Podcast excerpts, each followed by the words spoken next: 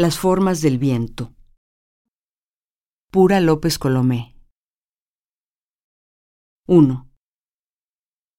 El viento se abre de capa, en canal, hace caravanas, admite adjetivos de cantidad. Lleno del mismo equivale a nada en sentido inmaterial. Cabeza llena de viento.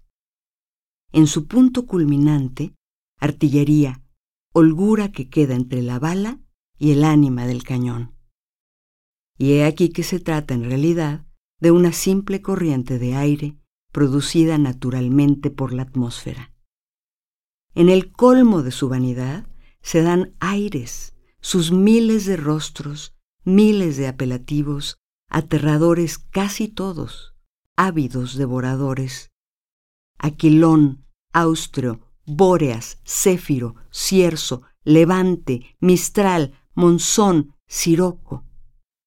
Y en la condición informe manifiestan sus emociones entresilábicas, sus venas que corren por un valle de lágrimas sin puntos cardinales. 2.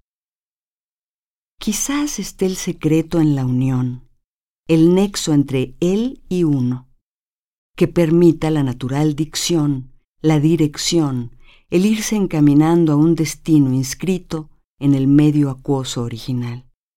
Una brújula, aguja puntiaguda, que rompe la bolsa de las aguas primigenias, imantada ella, que gira libremente sobre un eje acordonado, encima de un círculo que lleva dibujada la rosa de los vientos.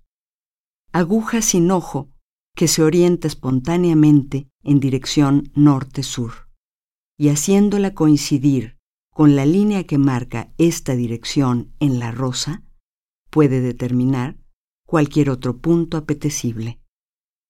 Náutico compás del universo. Te nombro en letanía para que muestres las vísceras de esta bitácora esta vida dividida, divina adivinanza. 3. Las aves saben degollar al viento con el filo corporal, navaja de horizonte cuyo acero ostenta la carga de nieve sobre alas volcánicas.